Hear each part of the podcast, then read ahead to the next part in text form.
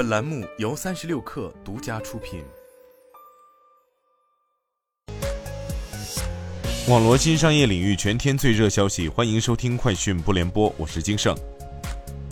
三十六氪获悉，雷军发文称，小米北京昌平智能工厂今天正式落成投产，旗舰手机制造产能超过千万台，这是小米历史上第一座自有大规模工厂，也是小米智能制造的又一关键里程碑。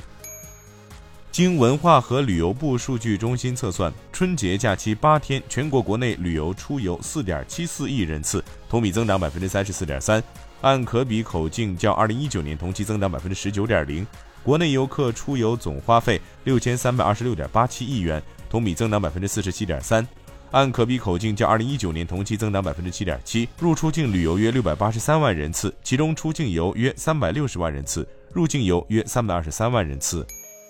从国铁集团获悉，二月十七号正月初八春节假期最后一天，全国铁路发送旅客一千六百零六点七万人次，连续四天刷新春运单日旅客发送量历史新高。春节假期，全国铁路累计发送旅客九千九百四十六万人次。二月十八号正月初九，全国铁路预计发送旅客一千五百一十万人次，安排加开旅客列车一千七百零九列。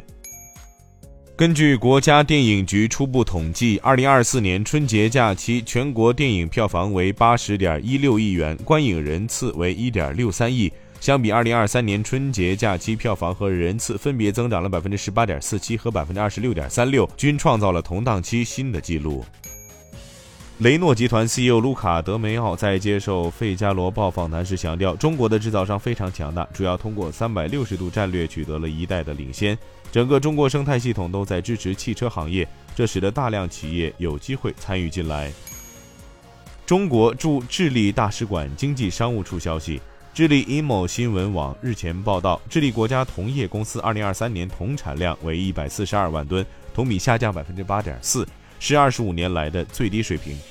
专家认为，虽然该公司保持着全球主要铜生产商的地位，但竞争力逐渐减弱。其主要原因有：一是矿山质量低，导致开采和运营成本升高；二是公司管理水平受到其他国际公司挑战，需在加强灵活性、多元化和资产管理标准等方面有所提升。